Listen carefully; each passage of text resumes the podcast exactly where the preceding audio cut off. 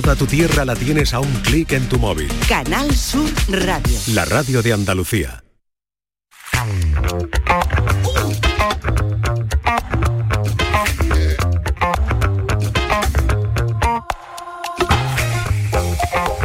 Esta es La Mañana de Andalucía con Jesús Vigorra, Canal Sur Radio.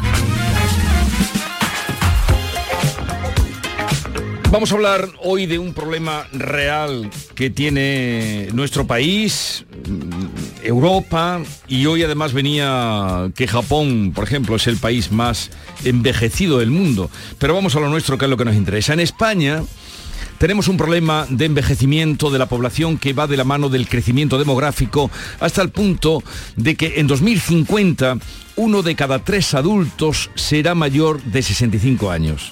Quédense con esto uno de cada tres adultos será mayor de 65 años. Salía ayer también un dato mm, muy llamativo y era que de la población activa ahora mismo en España, de los 19 millones y pico de cotizantes, el 23% están por encima de los 55 años.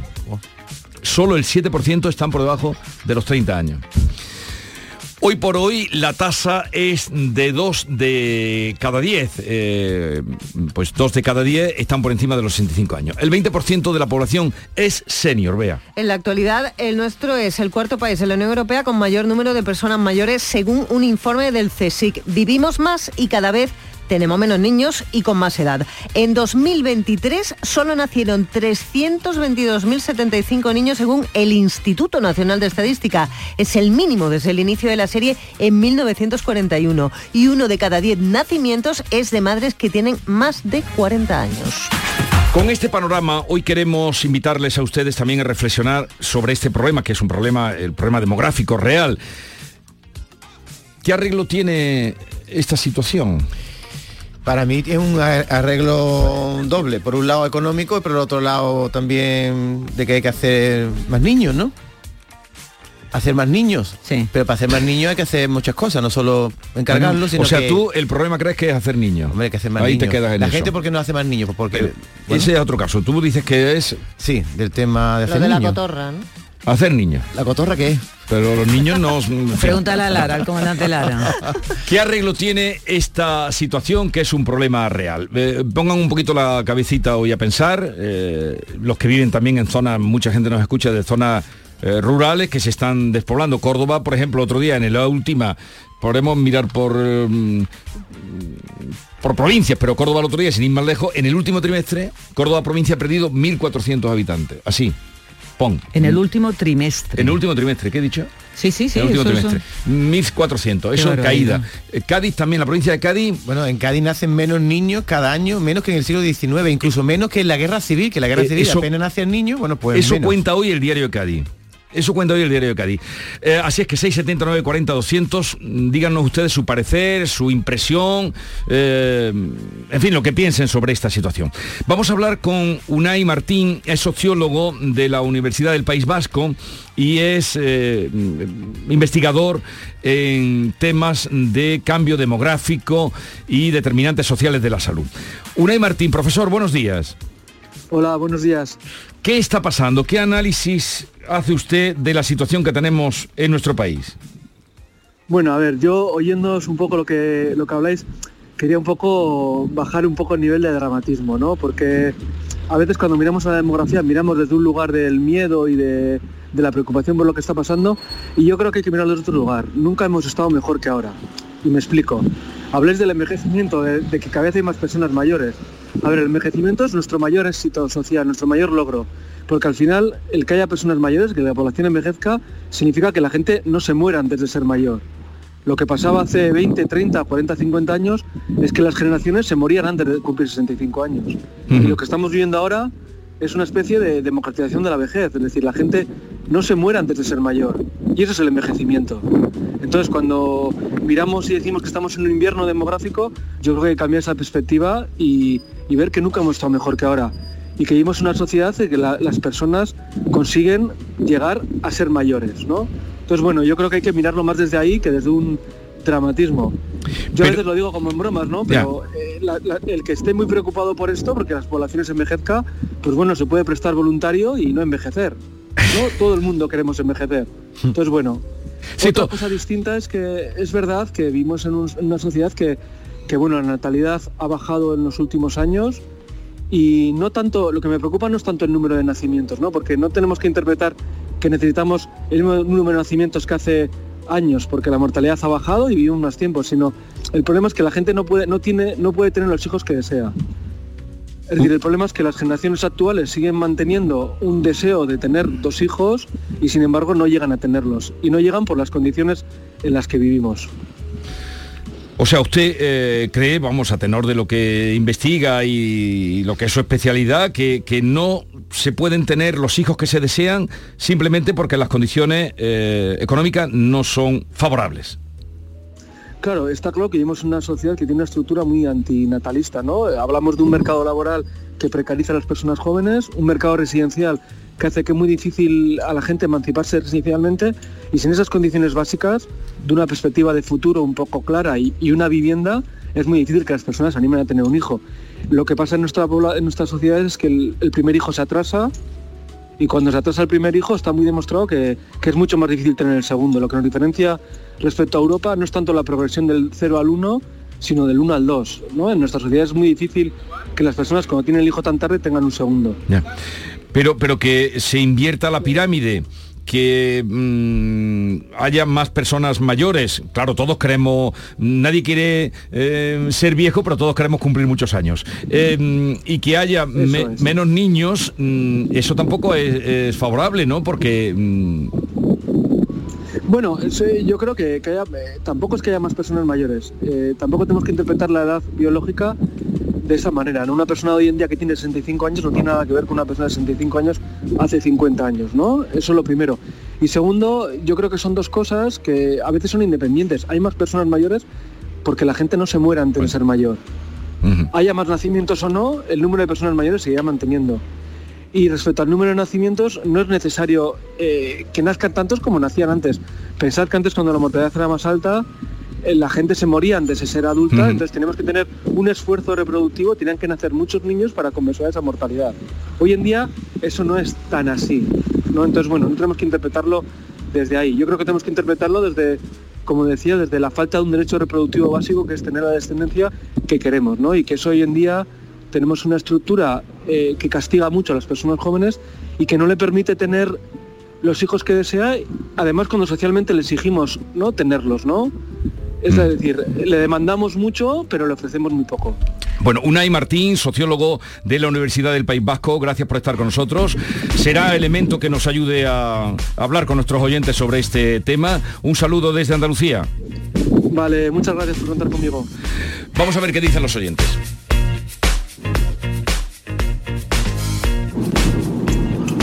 Buenos días Jesús, ¿qué pasa? Mira, pues nada, es súper fácil súper sencillito. Yo tengo 36 años, mi pareja igual. Eh, nosotros los dos tenemos trabajo, no podemos quejarnos, pero con todo con eso entre hipoteca, luz, comida, agua, impuestos, es que se pagan 20 mil millones de cosas y ahora mismo es inviable añadirle esto, un bebé, por el cual la madre o el padre tienen que reducir la jornada, por lo cual va a entrar menos dinero en casa, muchísimo más gastos, no sabemos si mañana vamos a estar trabajando, mm, casi no nos da para la cesta de la comida, entonces que como coño vamos a tener niños, es que ahora mismo quien tenga niños son o los ricos o los inconscientes. Buenos días. Buenos días, Jesús Vigorra el programa. Yo creo que el problema no está en no tener hijos o tener hijos, el problema está en que el sueldo mínimo es muy bajo y el sueldo máximo es muy bajo también en el salario anual porque si no hay economía, si no hay bastante dinero suficiente o no hay bastantes créditos para que la gente puedan salir adelante y cada vez la vida es más difícil, es normal que no se tengan niños porque si ellos no pueden salir adelante, contra más teniendo hijos. Ese es el problema que existe sobre todo en, los países que están así como en España despoblándose. Venga, un fuerte abrazo. Buenos días de Jaén. Yo- yo voy a hablar desde el punto de vista de mi hijo. Mi hijo tiene 35 años y su novia 38. Mi hijo, lo primero el problema es que las parejas ya no duran como antes. Entonces, si no hay una pareja medio estable, no te aventura a tener un hijo. Y luego, si la tienes estable, mm, ¿cómo, cómo viven? Si ya es que tienes que trabajar los dos. Y si vives en un sitio donde están los dos solos, que no tienes familia, ¿qué haces con el niño? Mi hijo va a tener un hijo ahora, en mayo, si Dios quiere. No tienen casa. Se han aventurado porque la edad que tienen ya. No tienen casa. Tienen trabajo, pero no tienen casa porque no se lo pueden permitir ese, esa casa. Y luego, cuando nazca el niño, ¿con quién lo deja? Porque no tienen a nadie cerca. Y los demás también estamos trabajando, la familia de ella, mi, fa- mi familia, a las guarderías. Qué pena, ¿no? Es que yo creo que es económico y social Bueno, el profesor, el sociólogo que hemos tenido, mm, le ha restado un poco dramatismo a la situación, ha dado sus explicaciones, pero la otra noticia que da el INE, el Instituto Nacional de Estadística, que tampoco es nueva, pero sigue siendo llamativa, es que las mujeres en España son madres cada vez más tarde.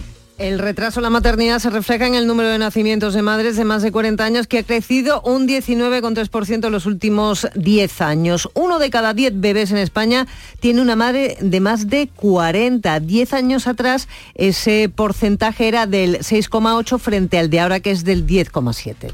Vamos a saludar a Manuel Fernández, ginecólogo y director del IBI, el Instituto Valenciano de Infertilidad, en Sevilla. Doctor Fernández, buenos días.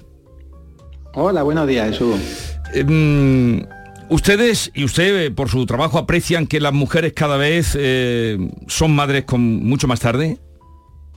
Claro, muchísimo. Esa es el gran, la gran problemática que tenemos. Se ha estado hablando, he escuchado un, un rato el programa, se ha estado hablando de problemas sociales, de problemas económicos, de retraso de maternidad, pero hay uno muy importante, que es el problema médico. Es decir, eh, a medida que se cumplen años, y sobre todo en un punto que está en el, en- el entorno de los 35 años de edad, hay una caída muy brusca de la fertilidad. Con lo cual ya no solamente que se retrase la maternidad y que uno decida, bueno, pues en vez de tenerlo a los 25 años, lo tengo a los 40. El problema es que a los 40 es mucho más difícil tener hijos que a los 20 y pico. Con lo cual, si, si a esa cifra le quitáramos los tratamientos de reproducción, sería aún más baja. Ya lo que pasa es que a los 20 y pico, en, hoy por hoy todavía se está estudiando y no se ha cedido al mercado laboral, por tanto es, es un imposible. No se tiene dinero. La carga Claro, económica, la inclusión al mercado laboral de la mujer, que hace años estaba en casa, afortunadamente ya está en el mercado laboral, pero tampoco tiene facilidades la familia, lo decía una de las oyentes, después hay que dejarlo con los abuelos porque no se tienen los medios suficientes. Entonces, claro, a los veintitantos años hoy día a un chaval tú le preguntas y te dice que, que ni se lo piensa.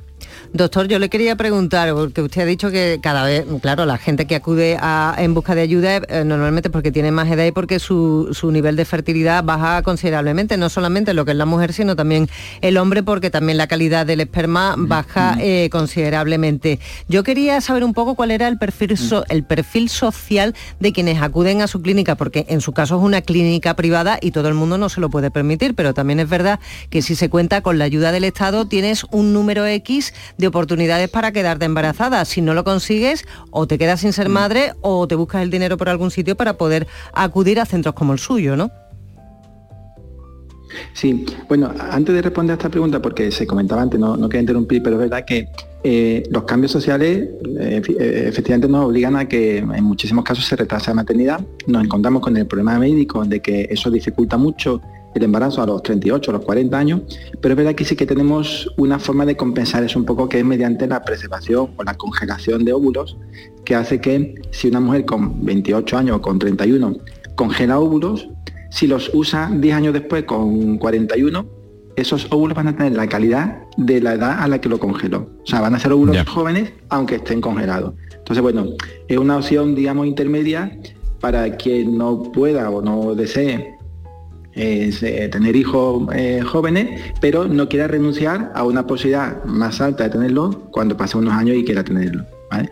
Y bueno, y, y respondiendo a, a la pregunta, a ver, es verdad que en, en España afortunadamente la sanidad pública eh, incluye los tratamientos de reproducción asistida y además, bueno, en general con bastante calidad. Es verdad que hay un problema de listas de espera en general, porque los tratamientos de reproducción suelen tener listas de espera más altas que la media de otros procesos médicos. Pero bueno, también es verdad que la sanidad privada en reproducción en España eh, tiene un nivel muy alto. De hecho, bueno, pues eh, es puntera a nivel mundial, ¿no? Con lo cual, bueno, el perfil, eh, yo diría que también es una cuestión de prioridades, ¿no? Es decir, yo siempre digo, pues bueno, cualquier coche de gama media o incluso baja es más caro, tiene un coste económico mayor que, que un tratamiento de reproducción asistida. Y para mí, obviamente, tener un hijo es infinitamente más importante que cualquier otra cosa como, como un vehículo, ¿no? Quiero decir que al final también es una cuestión de prioridades, pero bueno, en España afortunadamente eh, las parejas tienen las dos opciones, la pública con sus pros y sus contras y la privada y en general las dos con muy buena calidad. Pero usted nos confirma que uno de los problemas también que eh, está mm, mermando la natalidad es el retraso en las mujeres en decidir tener hijos y que a veces cuando lo deciden ya no pueden tenerlo a no ser que sean por técnicas asistidas. Efectivamente. Es- o sea, eh, en los datos que ha sacado Lina, que estáis comentando, que además Sí. son muy interesantes, eh, se comenta eso, porque más o menos el 10% de los niños que nacen hoy eh, son de madres de 40 años o más. Si esas madres de 40 años o más no tuvieran acceso o no, o no hubieran hecho técnica de reproducción asistida, toda esa cantidad de niños, ese 10% sería muchísimo menor, porque la inmensa mayoría, no todas, ¿eh? pero la inmensa mayoría de las mujeres por encima de 40 años eh, que son madres son mediante técnica de reproducción asistida. Entonces, bueno, digamos que de alguna forma tenemos un problema, pero vamos poniéndole un poco solución, ¿no? O menos parciales al- a, ese problema. A ver, que tenemos un mensaje de los que vamos recibiendo nuestros oyentes que quisiéramos, oyentes que quisiéramos que escuchara usted, doctor. Eh, buenos días. Eh, no sé si va, si es por aquí por el WhatsApp donde tengo que decirlo, pero bueno. Eh, mira, nosotros, soy Fernando.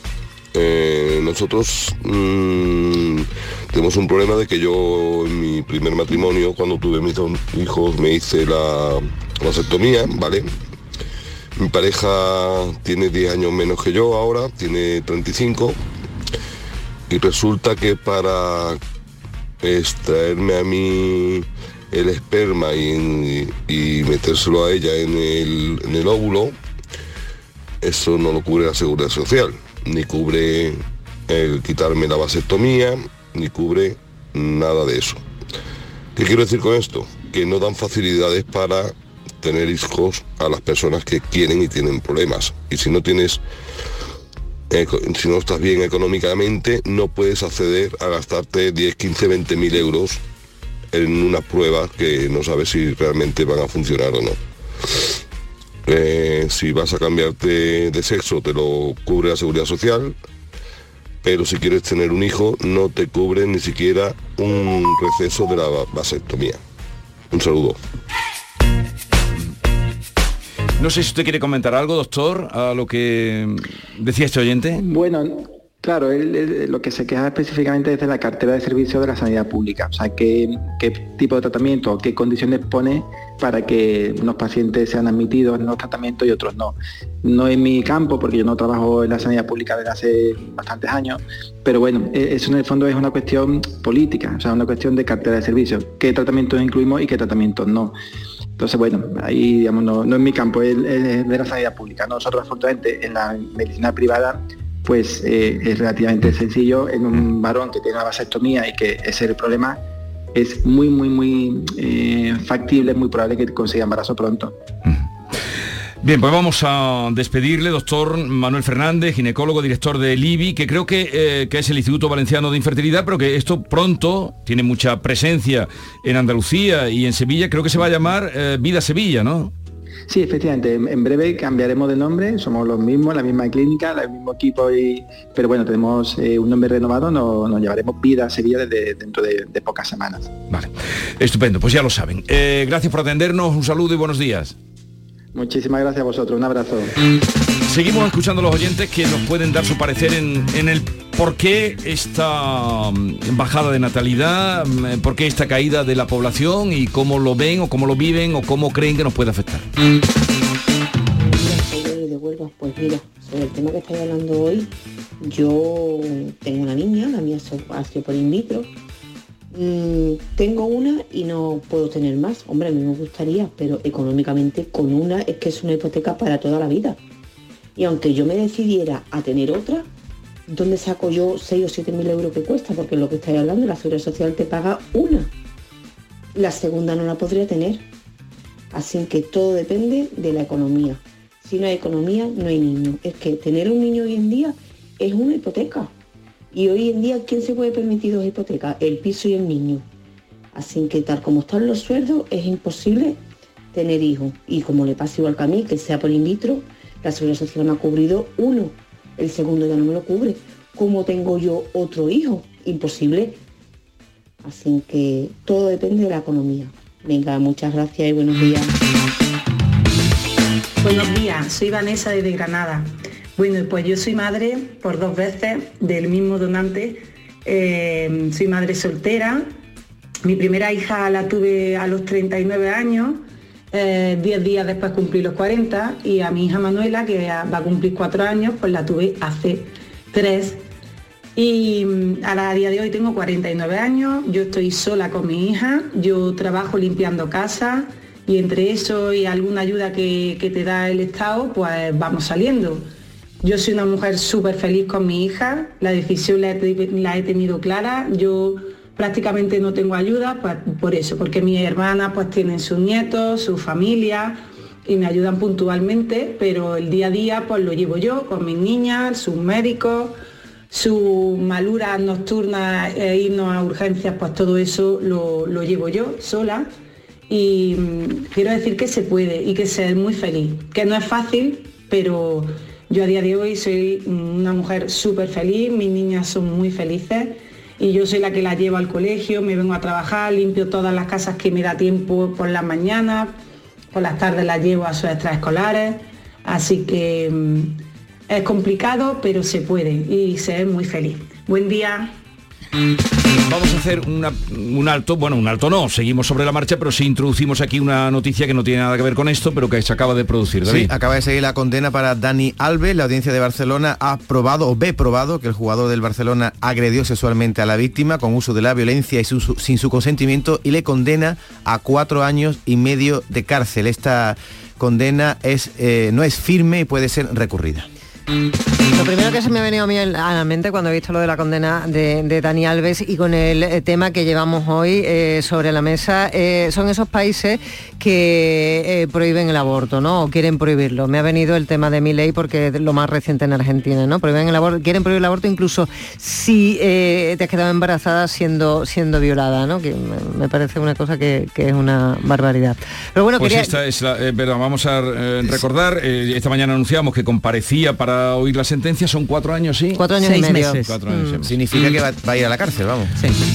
Ahora sí, como tú has dicho, se puede recurrir, ya veremos qué, qué pasa, es eh, última hora. pensa- Algo más sobre el tema que estábamos Pensando tratando. un poco, sobre todo con el primer invitado que hemos tenido, Jesús, que le quitaba hierro al asunto de que la, la población cada vez sea más vieja, que claro, que tiene su parte de razón, todo el mundo queremos cumplir años, todo el mundo queremos claro. llegar a los 100 en perfectas condiciones, pero esto tiene una doble vertiente, también con el hecho de que cada vez se- sea madre o padre a, a más edad. Y esa colación de esta última llamada que hemos tenido, eh, cuando esa chica, la más pequeña de esta señora, que la tuvo con 44, 45 años, cuando tenga 20 años, esté en la universidad, esté terminando y tenga que hacer un máster, ¿cuántos años tendrá? Esta señora que dice que trabaja como limpiadora para pagárselo. Yo lo dejo ahí. Los que han hablado, desde luego, eh, todos han aludido al tema económico. Mm, El sociólogo le ha restado importancia, pero, pero, pero mm, la verdad es que lleva razón y lleva los estudios, pero Preocupante. los que están llegando jóvenes son los que están viniendo de fuera. Pero esta- Eh, esta- son los que cotizan. pero es esta que dinámica, eso ocurre en todos los países de Europa y cómo se soluciona con la inmigra- inmigración. Solo es la, es la Pero única no solución sola- que hay. no Por eso la inmigración, inmigración. es la que la única que está permitiendo crecer donde se crece. A ver, ¿u- algún mensaje más y nos vamos. Buenos días, desde mi punto de vista creo que, son muchos factores, esto no depende solo de, un factor concreto, la sociedad ha evolucionado. Evidentemente hace 30 o 40 años no todo el mundo estudiaba, no todo el mundo tenía su carrera, no todas las mujeres trabajaban, entonces la misma evolución de la sociedad ha llevado a que las personas o tengan los hijos más mayores o no lo tengan pero no es solo la economía, ni es solo que se estudie, ni es solo... Es una mezcla de todas las cosas. Es la sociedad en la que vivimos. Hace 40 años no había teléfonos móviles y hoy pues tenemos teléfonos móviles en la mano. Es una simple evolución de la sociedad. Buenos días, Jesús y compañía. David Ubrique. Yo, como dice el juez Caratayú, tiene niño chico, problema chico. Niño grande, problema más grande. Y el problema se acaba cuando te muere. El juez Caratayú es el mejor anticonceptivo que hay. Ahí sí que, lo ahí sí que no lo he pillado yo. El Que mejor te quita las ganas de tener anticonceptivo niños. que hay. Te Oh, se lo vamos a decir, vamos a decir, señor juez, usted es el mejor anticonceptivo. Usted es el culpable de que no. Le han dicho de todo, pero yo creo que esto no. Guárdame eso para ponérselo luego, verá la que nos va a liar hoy. Eh, lo dejamos aquí, ¿no? ¿Te parece Sí, bien? bueno, sí, el juez viene ahora, ¿no? Sí, pero antes vamos a saludar a Ángel Corpa. Ah, ¿verdad? Tú sabes Tú eres muy joven. Sí, no, no, pero... Sí, sí, no, no, que sí, sí, sí, no, Yo he no. escuchado Harcha desde pequeño también. Ángel Corpa. Libertad, libertad, sin ir a libertad. Y muchas más. Guárdate tu miedo Eh, todo y lo toda todo lo que investigó sobre la Túcarestán de los pueblos mm, todo lo que investigó sobre la Sierra de Aroche los las jotillas de, de la zona esa de Nuestro folclore. es cierto que los niños no sé ahora en los colegios si le enseñan esa canción. A mí sí me lo enseñaron. Aparte del himno de Andalucía de Blas Infante, el Libertad sin ira tú es que también. tenías un profesor muy progre porque Será eso.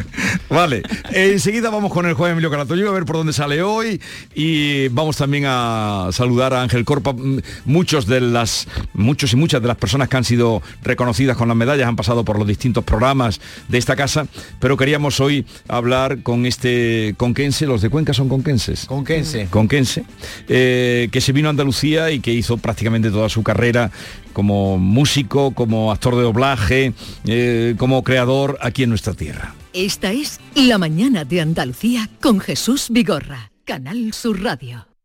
¿Tienes una Aqualimpia o cualquier aparato del hogar que no funcione? En Quality Hogar somos los únicos que te lo reparamos con piezas y recambios originales. ¿Quieres cambiar tu Aqualimpia o tu vaporeta antigua por una nueva? Con Quality Hogar puedes hacerlo con las mejores condiciones y financiación. Llama ahora y pide tu presupuesto gratuito y sin compromiso. 937-078-068. 937-078-068. Aqualimpia es marca registrada de Quality Hogar, tu servicio técnico de confianza. Llámanos. ¿En qué capítulo de tu vida estás ahora? ¿Quieres hacer una reforma o cambiar de coche? ¿Tus hijos ya necesitan un ordenador para cada uno? ¿O quizás alguno ya empieza la universidad? ¿Habéis encontrado el amor y buscáis un nidito? En Cofidis sabemos que dentro de una vida hay muchas vidas y por eso llevamos 30 años ayudándote a vivirlas todas. Cofidis, cuenta con nosotros. Mirad chicos, os presento. Este es mi tío Ángel. Bueno, su tío, su tío. Soy como su padre en realidad. No tío, eres mi tío.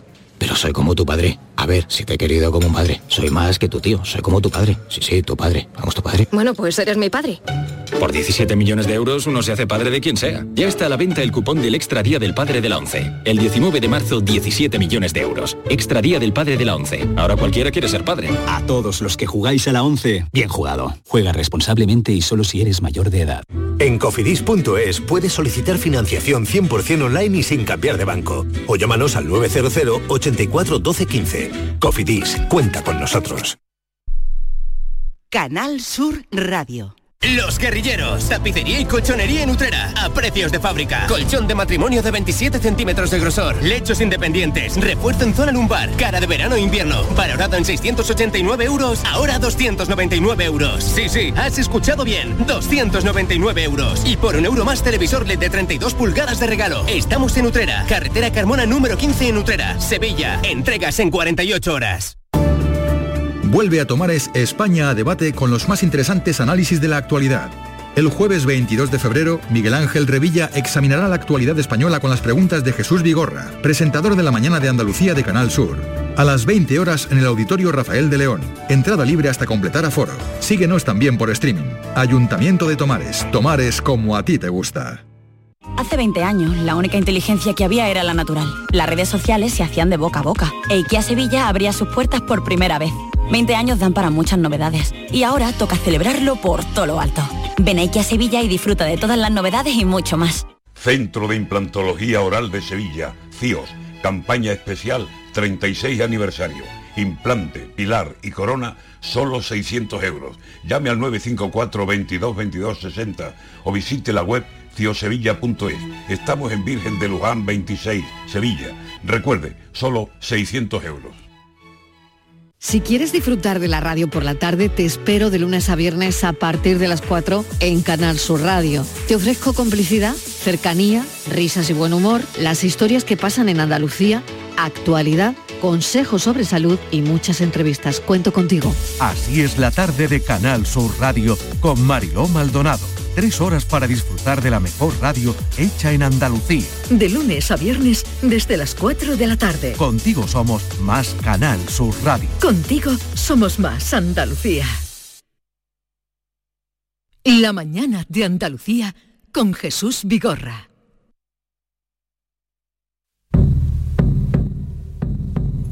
Carnavalito se viene, carnavalito se y nosotros nos iremos y no volveremos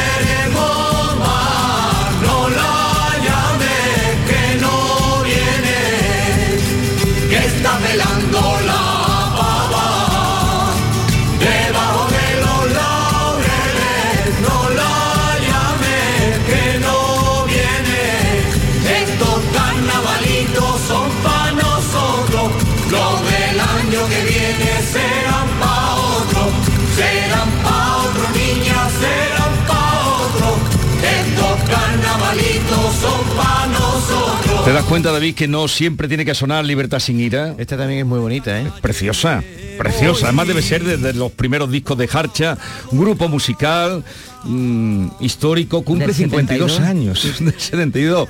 Y Ángel Corpa, que estaba entonces en el 72 y, y sigue en la brecha, cantando, creando y en la música.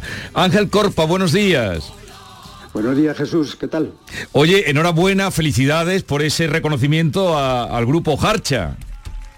Pues muchísimas gracias. La verdad es que para mí ha sido una sorpresa.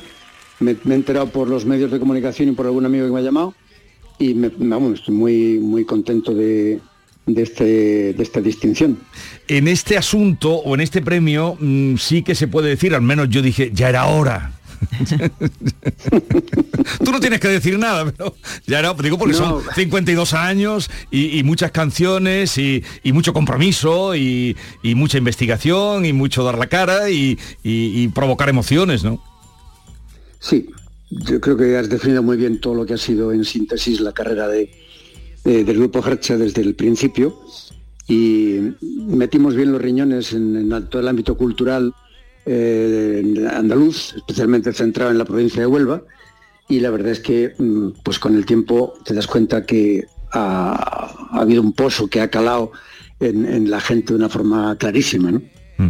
¿Cuándo fue la última vez que os reunisteis eh, los, mm, los miembros de. Harcha? Pues eh, yo concretamente fue el, el- el- creo que fue a finales del año 1997 hice los últimos conciertos que teníamos con ellos y yo ya no me he vuelto a, a- a juntar, o sea, con, con todos, juntado con algunos, pero con todo el grupo ya no he vuelto a, juntarme más. Claro, lo que pasa, eh, ¿cómo se va a hacer? Porque Harcha ya como grupo, no lo sé, si, o si tú lo sabes, no lo sé, ya no existe como grupo, ¿no? Como formación. No, que, que yo sepa no vamos. Yo tampoco, lo sabríamos. Eh, pero eh, a la hora de, de la medalla, no sé, ¿te han llamado desde la Junta o te han dicho algo? Pues eh, no me han llamado, pero he llamado yo en previsión de, pues ya la- tengo ganas de asistir al evento, me parece una, en fin, que, que- que es bonito estar allí.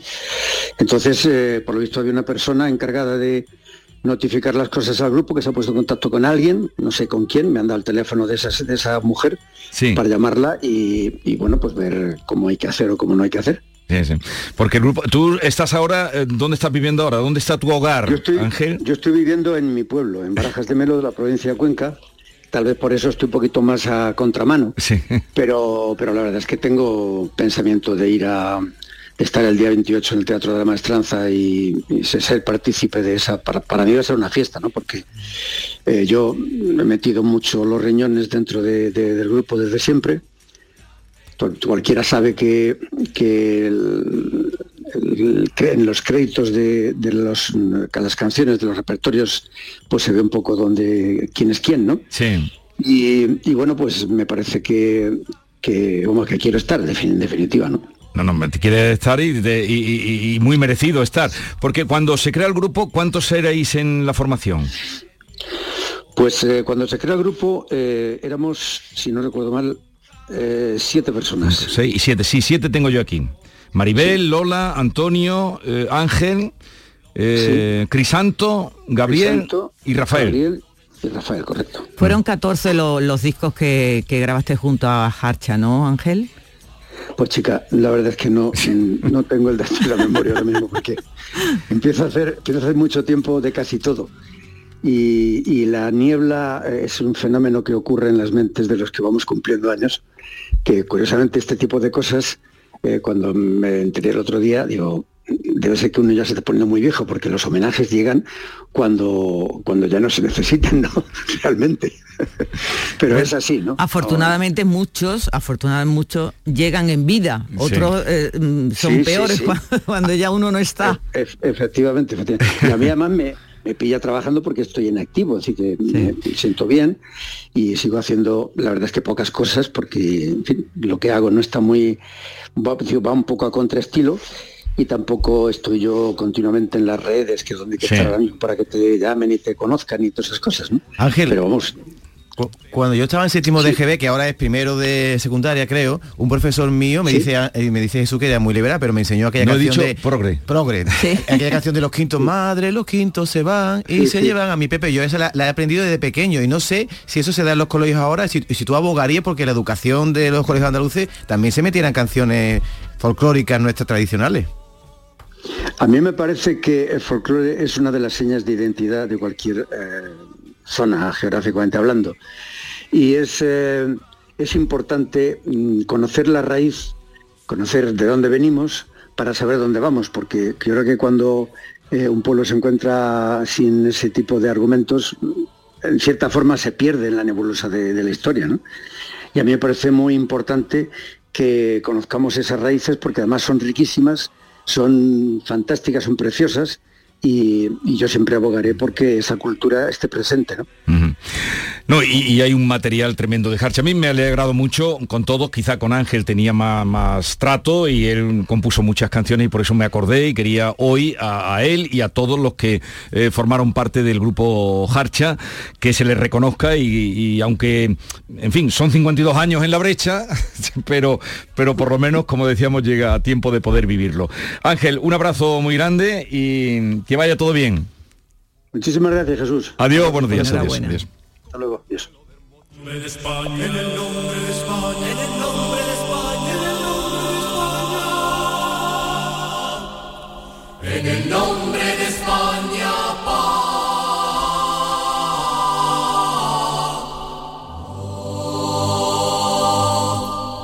Esta es La Mañana de Andalucía con Jesús Vigorra, Canal Sur Radio. El flexo de Paco Reyero.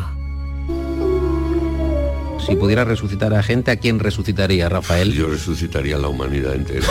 Imagínate tú el problema que yo le iba a ocasionar a la seguridad social. A lo mejor había gente que decía, bueno, eh, yo me voy otra vez porque con lo que está con la que está cayendo. El flexo, de lunes a jueves, a las 12 de la noche, en Radio Andalucía Información. Y los lunes a la una de la madrugada en Canal Sur Radio. Canal Sur Radio. Que bien te sientas, chiquilla, que bien te sientas. Qué bien te sienta tu traje de flamenca Aires de Feria. Sus nuevos diseños te van a enamorar. Lunares, colores y texturas, reflejos de nuestra tierra. Aires de Feria. Trajes de flamenca llenos de elegancia, sensualidad y creatividad. Aires de Feria. Enamorados de Andalucía. Traje de aire de feria gitana, que bien te sienta. Tenemos tu hogar en Sevilla este a un precio único. No dejes pasar la oportunidad y visita el stand de Vía Célere en Welcome Home Sevilla el 23 y 24 de febrero. Aprovecha y conoce también nuestras viviendas en entrenúcleos y mucho más. Descubre tu nuevo hogar en Sevilla con Vía Célere. ¿Compras? Welcome. ¿Alquilas? Welcome. ¿Inviertes? Welcome. En Welcome Home tenemos tu casa ideal. Acércate al Hotel NH Collection el 23 y 24 de febrero a la décima edición de Welcome Home Sevilla. Acceso gratuito. Para más información, entra en www.welcomehomesevilla.es. En Peletería Lonus también estamos de rebajas. Descubre nuestros descuentos. Aprovecha la oportunidad de vestir calidad al mejor precio. Estamos en Méndez Núñez 10, ahora con horario ininterrumpido de 10 a 8 y media. Peletería Lonus, más de 20 años a su servicio.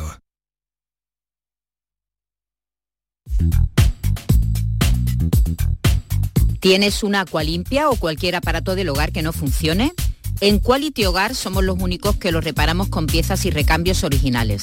Además, si lo que quieres es cambiar tu agua limpia o tu vaporeta antigua por una nueva, en Quality Hogar puedes hacerlo con las mejores condiciones y la mejor financiación. Llama ahora y pide tu presupuesto gratuito y sin compromiso al 937 078 068 937 078 068. Aqualimpia es marca registrada de Quality Hogar, tu servicio técnico de confianza. Llámanos.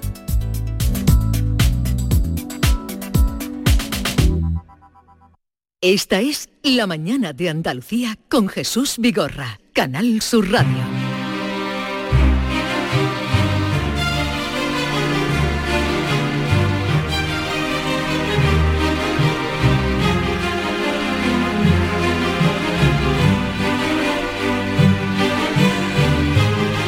Vamos al encuentro con el juez eh, magistrado Emilio Calatayud. Desde mm, Granada nos atiende, desde el Albaicín. Buenos días, señor juez. Hola, buenos días. Hola, Emilio, buenos días. Muy buena. ¿Qué tal está? Mejor que el país. Me alegro. Eh, Por cierto, que estábamos hablando de medallas y a usted tiene el honor, a usted le, le pusieron la medalla Andalucía en el año 2015, ¿no? Sí, sí, sí, sí, sí. Sí, sí, la verdad es que fue... muy y yo mis emotivo, felicitaciones a... ¿Eh? Muy emotivo, ¿no? Eso te tiene que dar Sí, un sí. subidón. Sí, sí, sí, no, hombre, es una satisfacción y además me alegro porque un paisano mío le den ahora la medalla también. ¿A quién? Hombre, pero yo tengo, yo, hombre, al- al- yo soy manchego y Ah. este es de Cuenca. Sí, sí, además a usted le Yo gustaba a usted le gustaba Harcha, ¿no? Sí, hombre, claro, claro. Y me he identificado con sus canciones y claro, yo estoy de acuerdo con lo que dice él de, de dónde venimos y eh, para saber de dónde, de dónde venimos a dónde vamos. Y la verdad es que sí, que pero yo no era el más indicado. Yo creo que esta gente tiene mucho más mérito que yo, ya ves tú. Lo que pasa es que, mira, como habéis dicho antes, lo- los homenajes hay que darlos en vida. Claro, claro que sí. Es Y que yo muy bien, claro que te da un subidón, hombre, soy un personaje ya, mira. y eso pues ayuda. usted es un personaje muy popular. Sí, hombre, pues mira, tal y como está la justicia, como digo yo, es preferible hacerme fotos con la gente que no que me llamen hijo puta todos los días. Ahora se Mira, di- ya lo que me faltaba, ya lo que me faltaba que ya me llaman el mejor anticonceptivo. ¿Qué me dices? Ah, ¿lo ha oído usted? ¿Cómo lo? ¿Lo ha ¿Cómo oído usted? ves? Espere, espere un momento, que lo, lo ha oído usted. Sí. Y yo digo, madre mía, ¿qué dirá el juez? Ahora vamos a escuchar lo que ha dicho. A ver. Buenos días, soy compañía, David Urique. Yo, como dice el juez Calatayud, tiene niño psico, problema psico, niño grande, problema más grande. Y el problema se acaba cuando te muere. El juez Calatayud es el mejor anticonceptivo que hay. De verdad que sí. Buenos días. ¿Cómo lo ve, Emilio? Bien, bien, eso es un trozo, eso es un trozo de la conferencia que doy yo normalmente. Claro. Y que y, le comento eso, vamos, si quieres, como tú eres muy aficionado a los TikTok, que después me mandan a mi TikTok, si quieres por la grabación y, y te hago el monólogo, son dos minutos o tres minutos. Ah, el monólogo. Pero cuando, pero no, pero ti- tiene que hacérmelo. ¿Qué quiere hacerme ahora el monólogo? Ahora mismo Venga. te lo hago yo, si esto está... Venga, vamos a ponernos en situación. Eh, el juez Emilio Venga. Calatayud, sin cobrarles nada, o sea, gratis et amore, Nada. les va a De dar un fragmento de la conferencia que ha placeado siempre la misma conferencia. La misma. La gente dice que doy- yo doy muchas, no es verdad, doy la misma muchas veces. Vale, pues eh, la conferencia que ha placeado por todas las Españas, eh, Canarias y Baleares. Adelante. Bien, eh, una de las cuestiones es que dicen que los niños dan muchas satisfacciones. Pero vamos a ver, vamos a pensarlo claramente. Desde que tú te quedas embarazado, como Dios manda, mandaba Dios, estás por to- toda la época a ver cómo va a salir la criatura, cómo no va a salir, si va a salir bien, si no va a salir bien. Total, que estás que no vives. Estás que no vives. Lo primero que hace, y no, y no digamos ahora con toda la información que te dan de las ecografías y de las cosas estas, que ya sabes que, cómo va a salir la criatura, estás con un estrés impresionante. Lo primero que hacemos nada más llegar la criatura a este mundo es a ver si están todas las piezas en su sitio. Y aunque todas las piezas estén en su sitio, esperamos a que venga el pediatra de guardia.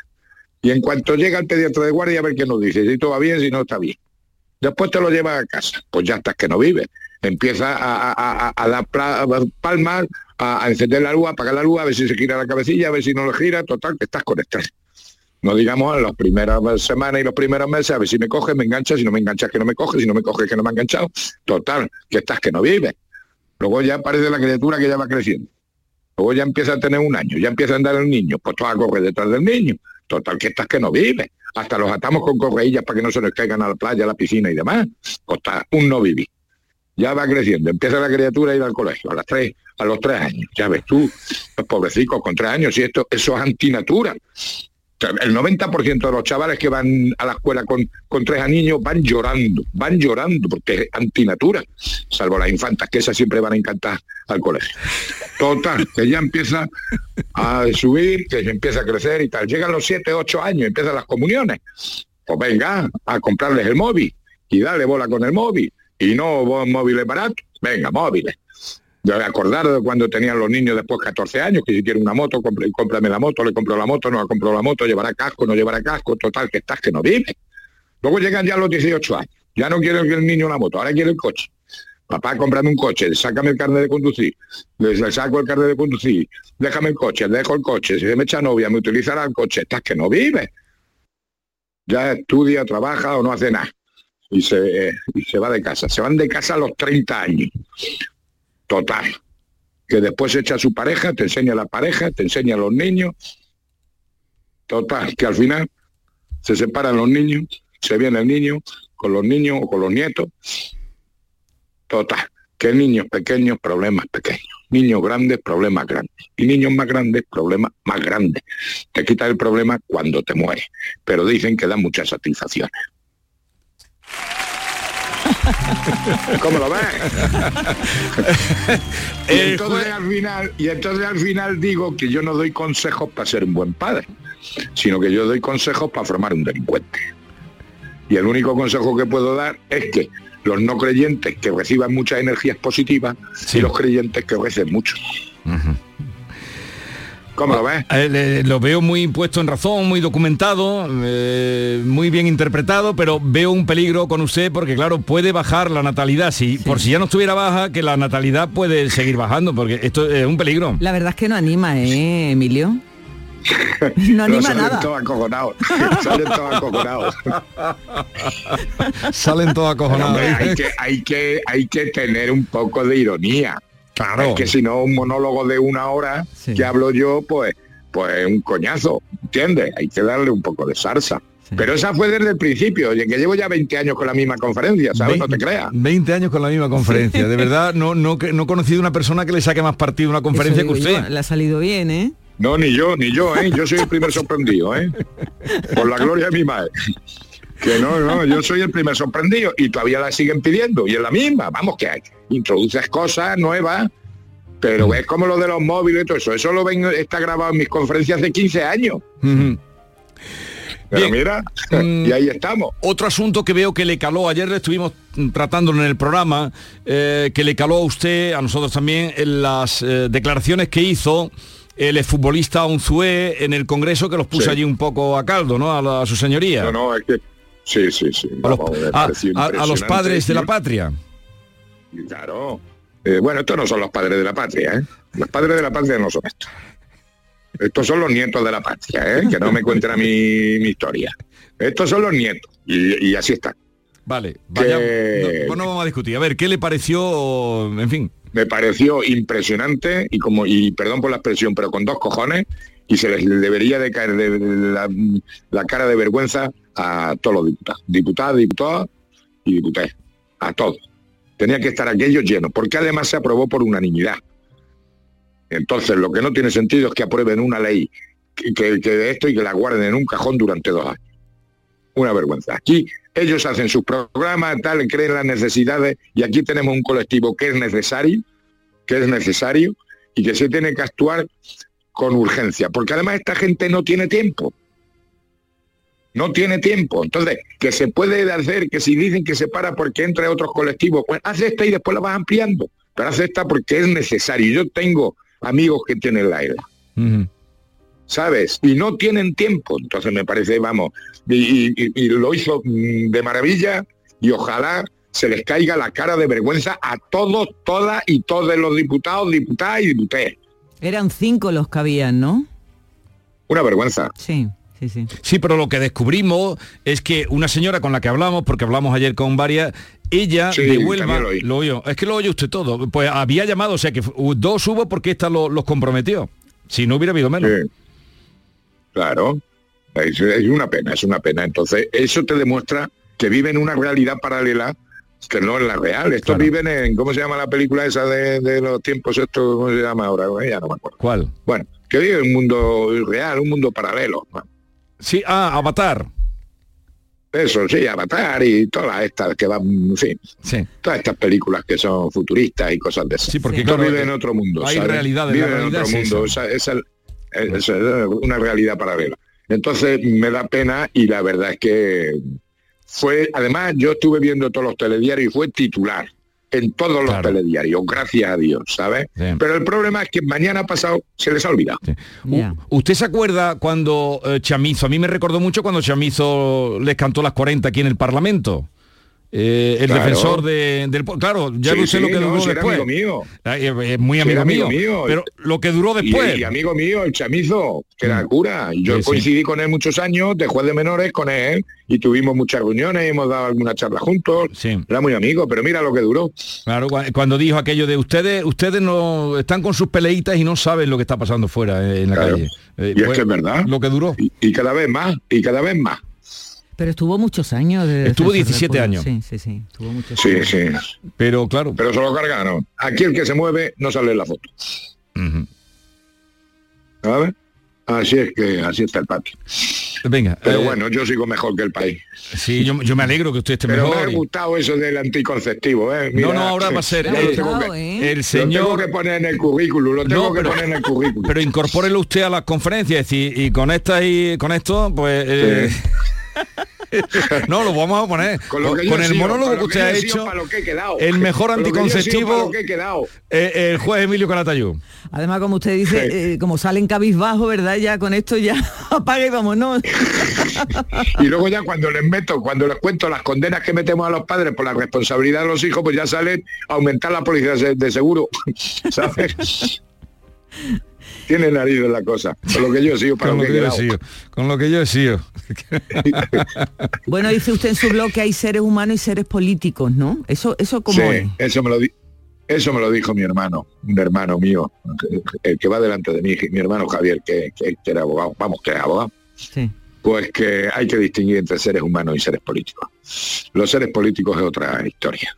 Lo malo es que los seres, los seres políticos después pasan a ser humanos, pero con ciertos privilegios. Por eso siempre digo yo que la ley, somos todos iguales ante la ley, pero unos más iguales que otros. Entonces los seres humanos que vienen de seres, seres políticos, pues no son iguales que los seres humanos. No Ah. sé si lo pilláis. Sí, sí, sí. Yo llevo 46 años trabajando y me va a quedar la pensión y máxima. Pero un tío que haya estado dos legislaturas, que a veces ni son completas, de diputado, diputado, diputé, pues tiene la pensión máxima cuando se jubile. Sí. ¿Cómo lo ves? ¿Y, ¿Y cuántos autónomos se pegan trabajando 40 o 50 años que han cotizado en la época antigua, no han cotizado prácticamente nada y les quedan 600, 700 euros? O que no han cotizado Y por otros que han ellos. estado dos o tres años y que han estado dos o tres años por dos legislaturas que se hayan disuelto ante las cortes que tengan la pensión máxima. Venga, hombre. Y esto de los sueldos vitalicios para un presidente de comunidad o para o un ministerio, un ministro, dos años de... de, de- Venga, hombre. Todos somos iguales ante la ley, pero no más iguales que otros. ¿Usted cree que el sistema está muy sobrecargado de, de cargos? Sí, claro. De cargos y de cargas. de cargos y de cargas. Vale. Y de cargos para los seres políticos. Los seres humanos estamos en la tierra y vivimos la realidad. Los seres políticos no viven la realidad. Viven su realidad. Lo dejamos aquí. Un abrazo, señor juez. Un beso, Emilio. Muy bien, cuidado. Adiós, adiós. Adiós, hasta luego.